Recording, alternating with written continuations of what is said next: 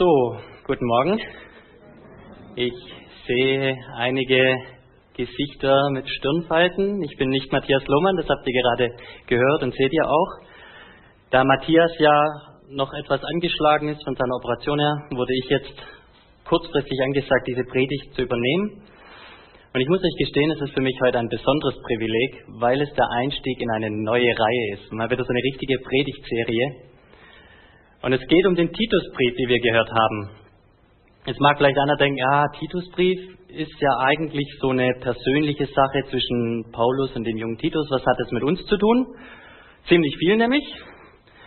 Weil hinter diesem Titus, da steckt eine ganze Schar von Christen, nämlich die Christen von Kreta. Das ist nicht einfach nur ein persönlicher Brief, sondern es ist ein Brief an jemanden, der diese Botschaft weitervermitteln soll. Aber es ist auch von besonderer Botschaft für uns hier, ganz besonders für die Gemeindeglieder der FEG München Mitte, weil ja demnächst, wie die meisten wissen, Pastoren- und Ältestenberufungen wieder stattfinden sollen und uns dieser Brief ganz gute und hilfreiche Tipps gibt, was man da eigentlich als Gemeinde so zu beachten hat. Ihr dürft alle mal diesen Titusbrief aufschlagen im Neuen Testament, wer eine Bibel dabei hat. Gerade stand es da auch schon an der äh, Beamerwand, das ist die Seite 246 in den ausliegenden Bibeln. Da ich heute aus der Elberfelder Bibel predigen werde und das so unser Arbeitstext heute ist, werde ich den Text nochmal vorlesen. Titus 1, die Verse 1 bis 4. Genau. Paulus, Knecht Gottes, aber Apostel Jesu Christi, nach dem Glauben der Auserwählten Gottes und nach der Erkenntnis der Wahrheit, die nach der Gottseligkeit ist. In der Hoffnung des ewigen Lebens, das Gott, der nicht lügen kann, verheißen hat vor ewigen Zeiten. Zu seiner Zeit aber hat er sein Wort offenbart durch die Predigt, die mir anvertraut worden ist, nach dem Befehl unseres Heiland Gottes. Titus, meinem echten Kind, nach unserem gemeinschaftlichen Glauben, Gnade und Friede von Gott, dem Vater und Jesus Christus, unserem Herrn. Ich möchte noch beten. Vater, mein Wunsch für uns heute in diesem Gottesdienst ist das, dass du uns in die Schrift führst und dass die Schrift uns überwältigt. Gott, ich bitte darum, mach uns heute deutlich, was für einen kostbaren Schatz wir dort in der Hand halten. Was dieses Buch alles Geniales für uns bringt und wie es unser Leben bereichert. Und ich möchte dich wirklich bitten, dass es du bist, der heute spricht, Herr. Es braucht deine Kraft, deinen Geist, damit wir das verstehen und erkennen können. Und darum bitte ich, Herr, dass du heute durch diese Predigt und in unseren Herzen wirkst. Amen. So, bei der Einleitung ist es ja immer ganz spannend in so ein Buch. Da kommt ein Grußwort, es kommt ein Absender, ein Empfänger. Ich möchte diese Predigt heute in vier Punkte gliedern, für alle, die mitschreiben, aufgepasst. Punkt Nummer eins ist ein berufener Botschafter. Das die, Hälfte, die erste Hälfte des ersten Verses. Der zweite Punkt ist das Ziel seiner Botschaft. Das ist die zweite Hälfte des ersten Verses. Und dann wollen wir im Punkt 3 eine neue Perspektive betrachten. Das sind die Verse 2 und 3. Und letztendlich Punkt 4, eine Ermutigung für den Empfänger. Das ist dann auch der vierte Vers. Also zu Beginn unseres Textes stellt Paulus sich erstmal selbst vor. Paulus, Knecht Gottes, aber Apostel Jesu Christi. Knecht Gottes. Oder noch wörtlicher übersetzt, Sklave Gottes. Ist eigentlich keine Bezeichnung, die wir gerne so für uns verwenden, wenn wir uns vorstellen. Ich habe noch keinen gehört, der zu mir gesagt hat, ich bin Hans Peter, ein Sklave Gottes. Ich weiß nicht, ob ihr euch so vorstellt. Aber Paulus sagte, ich bin Sklave Gottes. Da regt sich ein bisschen was in uns. Dem einen oder anderen stellen sich die Nackenhaare auf. Das hört sich nicht sehr positiv an, oder? Sklave Gottes? Warum sagt Paulus das? Nun, wir müssen verstehen, wenn wir den Begriff Sklave hören, dann denken wir gleich an die Schrecken der Kolonialzeit, wie schiffweise die, die Menschen da nach Amerika verfrachtet worden sind und unmenschlich behandelt worden sind. Das ist aber nicht das, was der Begriff Sklave in der, Antike gemeint hat. Da war das eigentlich eine übliche Gesellschaftsstellung. Viele Menschen waren Sklaven. Und es war nicht zwangsläufig eine schlechte Sache. Sklave zu sein hat unterm Strich bedeutet, ich gehöre einem Herrn und alles, worum sich mein Leben dreht, ist, diesem Herrn zu dienen. Aber gleichzeitig hat es auch bedeutet, ich muss mich nicht selbst versorgen, ich muss nicht gucken, was ich essen kann und wo ich schlafen kann, sondern mein Herr kümmert sich um mich. Für Paulus ist es eine Ehrenbezeichnung zu sagen, ich bin Sklave Gottes. Und Paulus sagt damit, ich diene meinem Herrn, ich gehöre meinem Herrn und mein Herr versorgt mich. Und dann fährt er fort, er sagt, aber Apostel Jesu Christi. In den meisten Bibeln wird da schlicht und übersetzt. Hört sich auch für uns schlüssiger an, macht auch Sinn. Doch ich glaube, dieses Detail, dieses Aber ist wichtig. Denn schaut her, Paulus sagt von sich selbst, ich bin ein Sklave, ein Diener Gottes. Er unterstellt sich Gott, macht sich klein, aber dann sagt er, aber auch Apostel, ich bin ein Diener mit Vollmacht. Ich bin ein Diener Gottes mit Autorität. Was ich zu sagen habe, hat Autorität, weil Gott mir diese Autorität verliehen hat. Nun, keiner von uns kann hier sagen, dass er Apostel ist. Also ich habe noch keinen gehört, der zu mir kam. Die Bibel sagt auch, es gibt keine Apostel mehr. Paulus sagt, er ist der Letzte seiner Zeit. Und doch sind wir alle Gesandte. Ein jeder von uns ist gesandt, hinauszugehen in die Welt, um Jünger zu machen, um Menschen zu fischen. Nun, wenn wir darüber nachdenken, der Paulus hat ja seine Autorität in der Apostelschaft gehabt. Wie ist es dann mit uns? Wir sollen rausgehen und verkündigen, sind aber gar keine Autoritäten. Warum sollen die Menschen auf uns hören?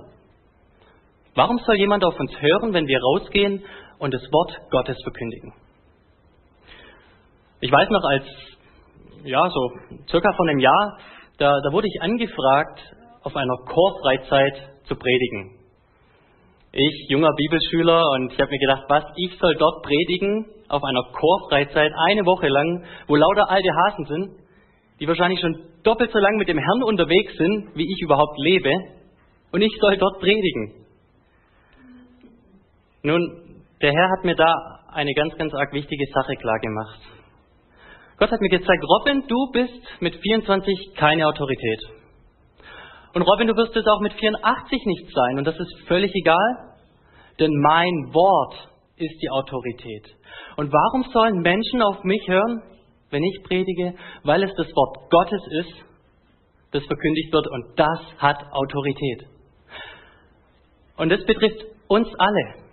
Wenn wir unsere Kinderstunden halten oder wenn wir rausgehen auf die Straßen, dann bedeutet es nicht, dass wir auf uns selbst schauen müssen, oh, ich, ich bin doch so unwürdig zu predigen oder ich weiß so wenig und ich bin doch nur ein ganz kleines Schaf der Gemeinde. Nein, es kommt darauf an, dass Christus würdig ist, verkündigt zu werden und dass er uns die Autorität mit der Bibel in die Hand gibt. Auch wir sind Gesandte wie Paulus und wir geben letztendlich das weiter, was er zu sagen hat. Nachdem Paulus diese Vorstellung macht, nachdem er klar macht, wer er ist, kommen wir zum zweiten Punkt. Paulus gibt das Ziel seiner Botschaft an, seiner Berufung. Warum ist er eigentlich berufen? Warum sind wir berufen, Christus nachzufolgen und ihn zu verkündigen? Wenn wir schauen, der zweiten Hälfte, Vers 1, Paulus, Knecht Gottes, aber Apostel Jesu Christi, nach dem Glauben der Auserwählten Gottes und nach der Erkenntnis der Wahrheit, die nach der Gottseligkeit ist. Hört sich für uns merkwürdig an, nach, dieses nach. Was dieses nach eigentlich aussagen möchte, ist, es möchte uns ein Ziel angeben. Wenn ich zum Beispiel sage, ich bin auf dem Weg nach Berlin, dann weiß jeder, mein Ziel ist Berlin. Und genauso steht auch dieses nach hier im Text. Man könnte es also besser mit, mit dem Ziel übersetzen. Ich habe den Vers mal umformuliert. Paulus, ein Knecht und Apostel Gottes, mit dem Ziel, dass die Auserwählten Gottes zum Glauben finden und mit dem Ziel, dass sie in der Erkenntnis der Wahrheit zunehmen, was im Endeffekt das Ziel hat, zur Gottesfurcht zu führen. Lasst uns diese beiden Ziele mal einzeln betrachten. Erstens, der Dienst des Paulus und ebenso unser Dienst, wenn wir Gottes Wort verkündigen. Es hat das Ziel, die Auserwählten Gottes zum Glauben zu führen. Ich weiß, der Begriff Erwählung stößt einigen vor den Kopf, aber wir müssen festhalten, dass er einfach mal hier geschrieben steht. Also die Frage ist nicht, ob es eine Erwählung gibt oder nicht. Hier wird ganz deutlich, eindeutig davon berichtet. Aber der Text sagt uns nicht viel darüber. Er sagt nichts Spezifisches über die Erwählung, sondern nur, dass der Dienst des Apostels, dass der Dienst der Verkündigung das Ziel hat, diese Erwählten zum Glauben zu führen. Wir alle kennen den Vers aus Römer 10, 17. So kommt der Glaube aus der Predigt, das Predigen aber aus dem Wort Gottes.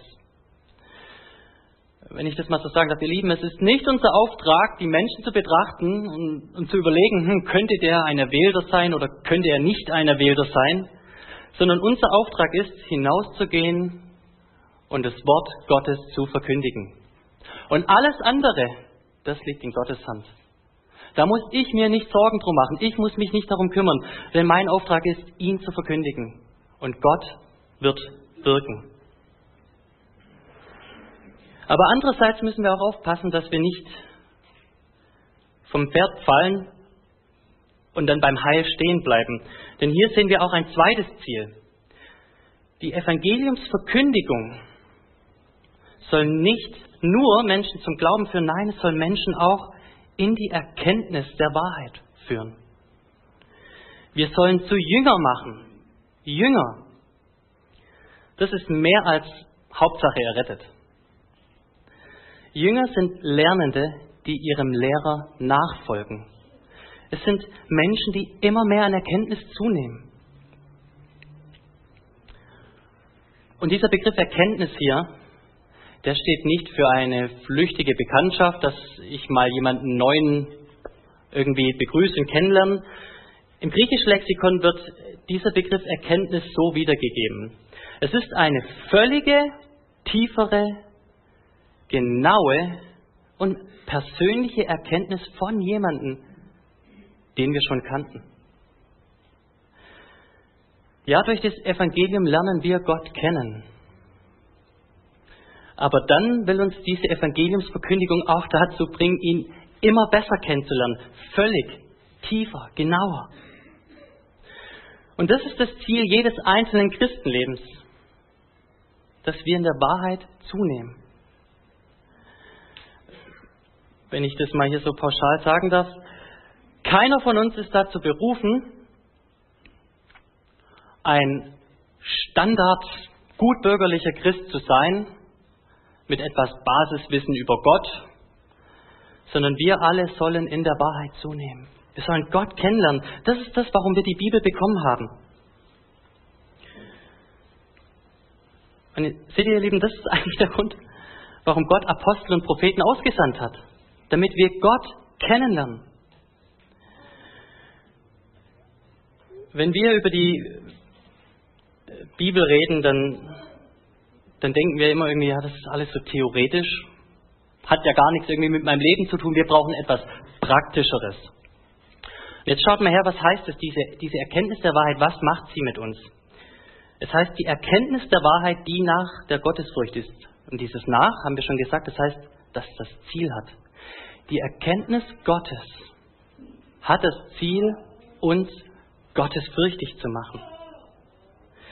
Die Begriffe Theologie und Lehre sind also nicht irgendwelche unpraktischen Begriffe, die wir hier so ein bisschen theoretisch um uns herumschmeißen können. Nein, es ist das Fundament jedes praktischen Lebens. Schlagt mal mit mir eine Seite zurück in den zweiten Timotheusbrief. Dürfte bei den meisten nur eine Seite sein. 2. Timotheus 3, Vers 16 und 17. Diese ganz bekannten Verse über das Wort Gottes. Hört mal genau zu. Alle Schrift ist von Gott eingegeben und nützlich zur Lehre, zur Überführung, zur Zurechtweisung, zur Unterweisung in der Gerechtigkeit. Und jetzt Vers 17. Damit der Mensch Gottes vollkommen sei, zu jedem guten Werk völlig geschickt. Ihr Lieben, es gibt nichts Praktischeres. Es gibt nichts, was unser praktisches Leben mehr verändert, wie die gesunde Lehre aus dem Wort Gottes. Ich kann euch da ein Zeugnis nennen. Eine Sache, die ich auf der Bibelschule immer und immer wieder erlebt habe und die mich am meisten begeistert hat während diesen drei Jahren, war zu sehen, wie diese Auseinandersetzung mit dem Wort Gottes Menschenleben fundamental verändert hat. Es ist unglaublich zu sehen, wie da die jungen Menschen reinkommen und wie verändert sie aus der Bibelschule rauskommen. Ich selbst habe das erlebt und ich, ich, sehe das, ich das bei so vielen dort. Jahr für Jahr. Es ist unglaublich, was, was am Menschen passiert, wie das Leben sich verändert, erneuert, wie unser ganzes praktisches Handeln verändert wird. Durch ein Gegründetsein im Wort Gottes. Paulus sagt, wir sollen in der Erkenntnis zunehmen. Darum predigen wir, darum sind wir hier. Und diese Erkenntnis wird praktisch unser Leben fundamental ändern und erneuern. Und seht ihr, deswegen macht es gar nicht so viel Sinn, wenn wir sagen, ah, wir brauchen weniger Lehre, sondern mehr Praxis. Das ist doch gerade die Lehre, die uns zur Praxis führt. Ich frage uns heute Morgen, sind wir bereit, uns von diesem Wort verändern zu lassen? Willst du praktische Erneuerung in deinem Leben? Willst du, dass sich dein Wandel als Christ ändert und erneuert? Willst du zunehmen in einem Christusähnlichen Charakter? Dann ist der Schlüssel ganz einfach. Erforsche Gott in seinem Wort, dieser Selbstoffenbarung. Darum haben wir die Schrift bekommen. Das wird uns dahin führen. Lasst mich das euch nochmal sagen. Das gilt für uns alle. Für jeden Einzelnen. Keiner ist zum Unterchristen berufen worden, zu einem Standardchristen. Nein, wir alle sollen immer tiefer zunehmen in der persönlichen Erkenntnis Gottes. Und Gott will so unser Leben verändern, erneuern. Darum sitzen wir in, im Gottesdienst und hören Predigten an. Darum haben wir Hauskreise. Das führt uns zum dritten Punkt in den Versen 2 und 3. Diese Erkenntnis Gottes bei der Wiedergeburt, aber dann auch immer diese tiefere Erkenntnis im Wortstudium, die gibt uns eine neue Perspektive fürs Leben. Schaut mal her in Vers 2. Dort heißt es, in der Hoffnung des ewigen Lebens, das Gott, der nicht lügen kann, verheißen hat vor ewigen Zeiten. Die Perspektive, die uns das Wort Gottes liefert, ist eine Hoffnung auf das ewige Leben. Und lasst uns mal kurz an dieser Stelle innehalten. Ich habe das Gefühl, dass wir oft vergessen, was diese Hoffnung eigentlich bedeutet. Hoffnung auf das ewige Leben. Die Bibel sagt uns, der natürliche Mensch ist tot in Sünden.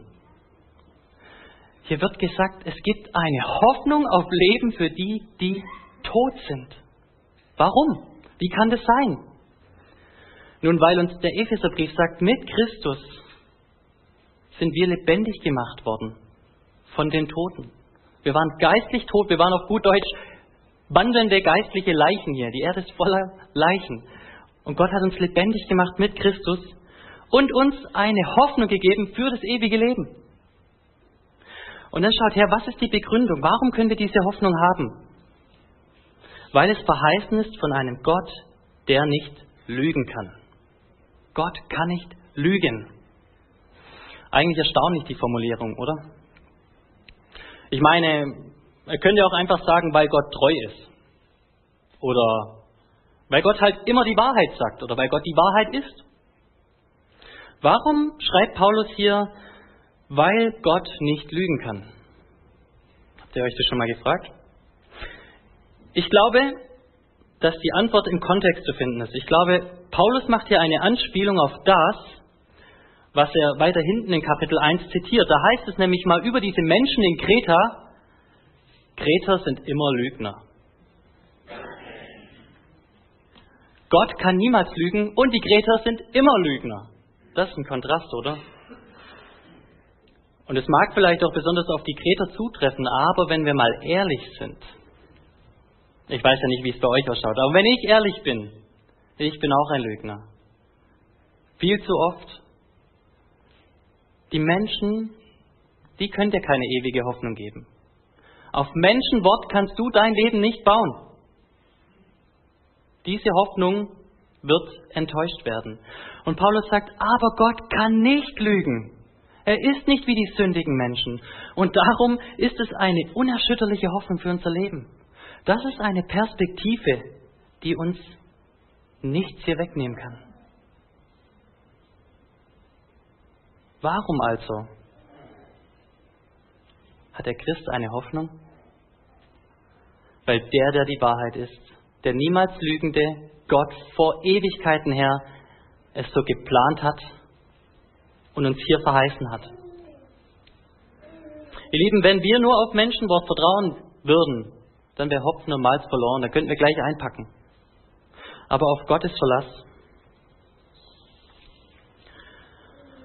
Jetzt lasst mich euch eine Frage stellen. Lasst mich uns eine Frage stellen. Ich, ich nehme mich damit rein. Ist unser Leben durchdrungen von der Hoffnung auf das ewige Leben? Wenn wir unseren Nachbarn oder unseren Arbeitskollegen, vielleicht auch unseren Ehepartner fragen, würde der sagen, ja, dieser Mensch, der strahlt diese Hoffnung auf. Der lebt für diese Hoffnung. Der hat die Perspektive Ewigkeit. Wie sieht es mit dir aus? Wie sieht es mit uns aus?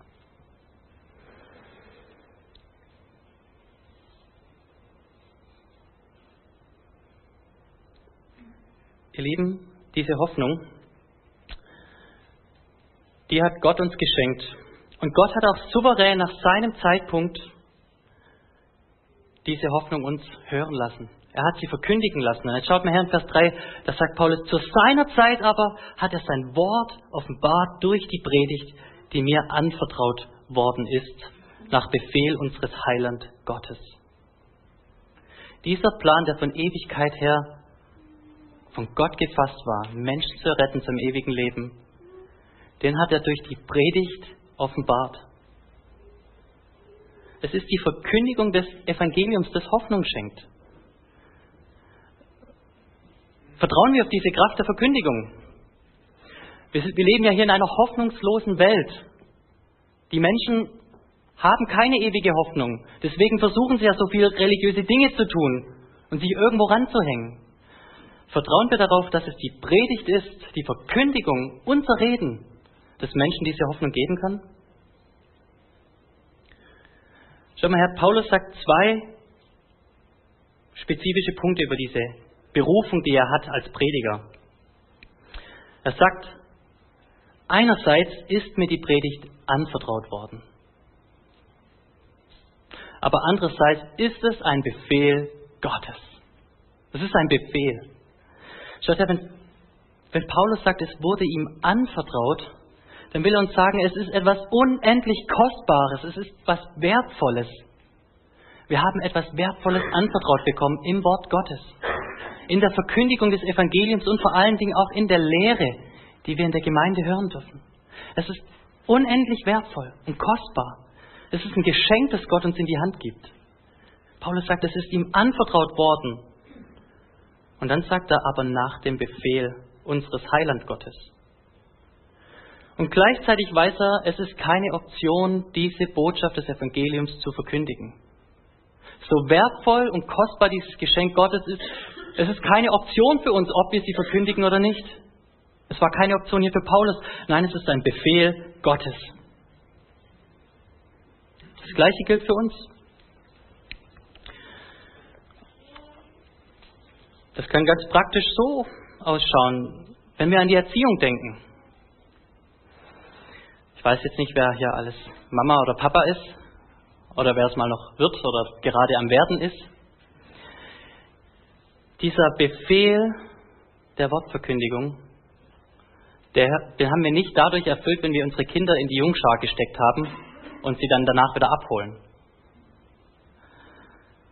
Nein, die Eltern sind damit beauftragt, ihre Kinder im Wort Gottes zu unterrichten, damit sie an der Erkenntnis zunehmen.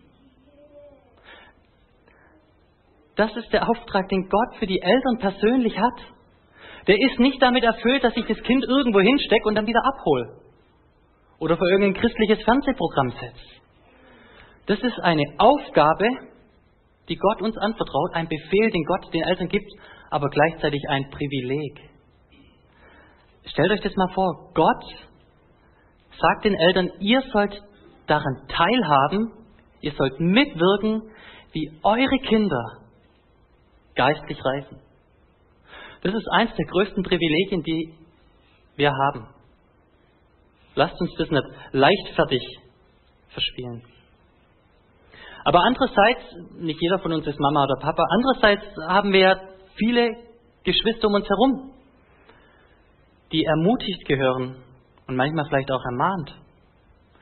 Die Bibel sagt, wir sind ein Leib. Und wenn wir sehen, dass ein Bruder oder eine Schwester nicht recht handelt, dann ist es nicht eine Option, diese Person auf das Wort Gottes hinzuweisen. Nein, es ist unser Auftrag, dass wir mit Sanftmut hingehen und unserem Bruder, unserer Schwester zeigen, du schau her, hier, das sagt die Schrift. Das ist Gottes Wort. Wir alle sind wie Paulus berufen, das Wort Gottes weiterzugeben in der Gemeinde und in dieser Welt. Und das ist ein Privileg, aber es ist gleichzeitig auch ein Befehl an uns. Ich weiß, es ist nicht immer einfach. Es ist nicht immer einfach, das rechte Wort zu sagen. Es ist nicht immer einfach, Kinder zu erziehen, vermute ich mal. Kann ich noch nicht mitreden. Es ist nicht einfach und deswegen brauchen wir eine Ermutigung dazu.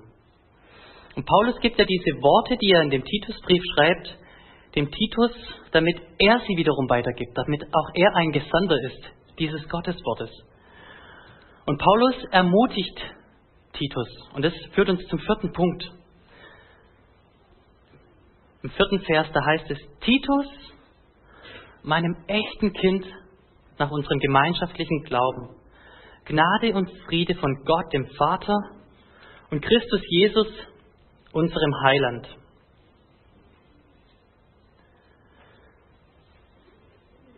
Ich liebe es in diesem Text zu sehen, wie persönlich der Paulus wird, wenn er mit Titus redet. Er sagt, mein echtes Kind nach unserem gemeinschaftlichen Glauben. Auch wenn Titus im Endeffekt nur ein Mittler dieser Botschaft ist, die Paulus hier niederschreibt, drückt Paulus doch aus mit so freundlichen Worten, wie wertvoll er ist, er als Person.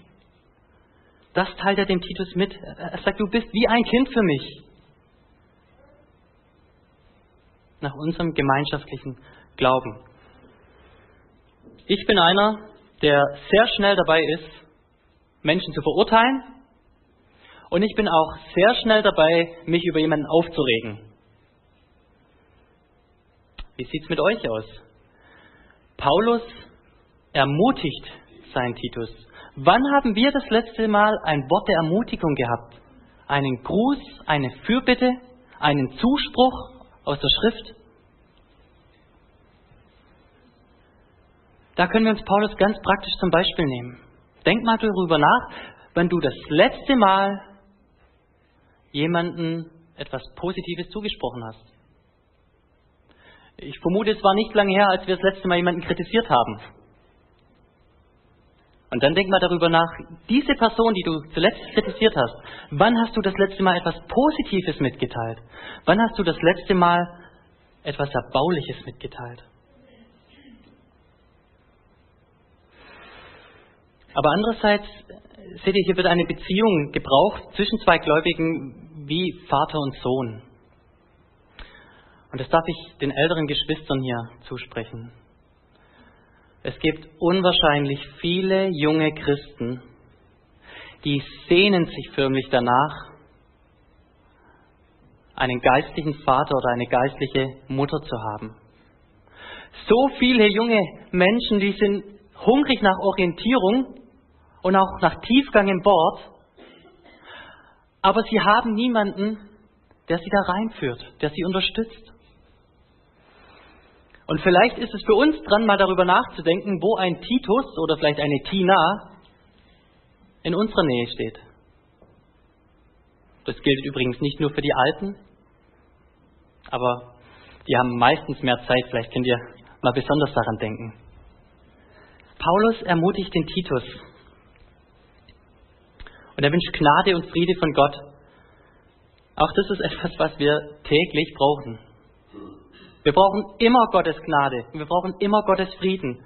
Und darum ist es so wichtig, dass wir füreinander beten und bitten und einander segnen, wie wir vorher gehört haben. Seht ihr, das alles ist eigentlich so praktisch. Und worauf lässt es sich zurückführen? Das Wort Gottes. Die Bibel ist das praktischste Buch der Welt. Und ich kann es euch von der Bibelschule sagen, die praktischen Fächer, bei denen die Lehrer die Bibel als das Handbuch nehmen, das sind die, die mein Leben am meisten verändern. Es ist unglaublich, was das Wort Gottes für Auswirkungen für uns hat. Also lasst mich zum Schluss nochmal zusammenfassen, was uns hier diese Einleitung in den Titusbrief mitgeteilt hat, mitbringt. Paulus redet davon, unser Auftrag ist, das Wort Gottes zu verkündigen, damit Menschen zu Christus finden und in der Nachfolge, in der Gotteserkenntnis wachsen. Warum? Weil es eben diese Gotteserkenntnis ist, die unser Leben fundamental verändern und erneuern wird. Und weil es eben diese Lehre ist, die uns eine Hoffnung schenkt die uns niemals enttäuschen wird. Amen.